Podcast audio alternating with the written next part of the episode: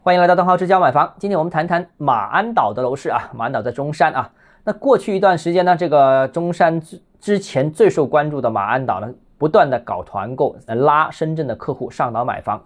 但就这种情况啊，我们了解到的实际反应看呢，这个结果并不算特别理想。不少成交尚可的楼盘，那单月可能就只成交了几套或者十几套，那可能来自于深圳的客户也不多啊。都是靠什么维持成交呢？都是靠。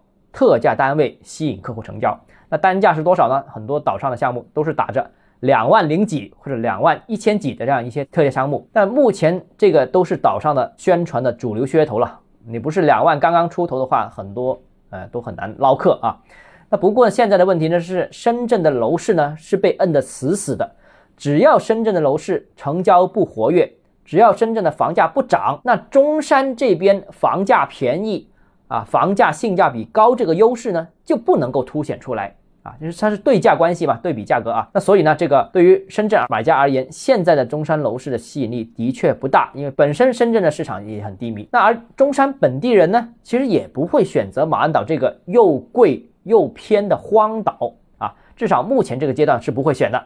那所以呢，马鞍岛这个困局要破呢，我个人认为必须要具备几个要素。首先第一个呢，就是深中通道要最终通车。啊，这个应该不远了，还有一年多两年时间吧。啊，因为这是一个长长的梦啊，说了很久啊，这个话啊，最终要必须要圆这个梦才行。第二个呢，就是广州地铁十八号线的南延线要动工，也就是从南沙的万景沙一直延伸到这个珠海。那当然它也是经过中山的马鞍岛。那这个能动工的话，就能把广州和珠海和中山的本地的购买注意力转到马鞍岛上面，因为它经过马鞍岛嘛，那广州人也会看得到。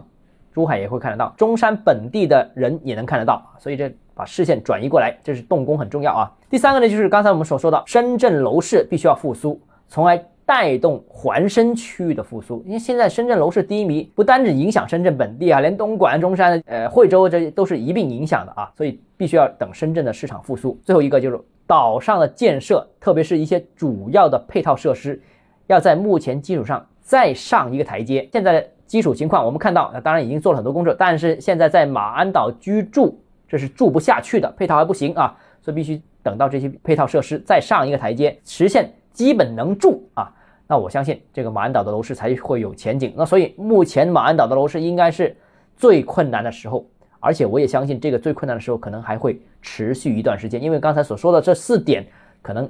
短期内都实现不了啊！好了，今天节目到这里啊。如果你个人购房有其他疑问想跟我交流的话，欢迎私信我或者添加我个人微信邓浩志教买房六个字拼音首字母小写就是微信号 d h e z j m f。我们明天见。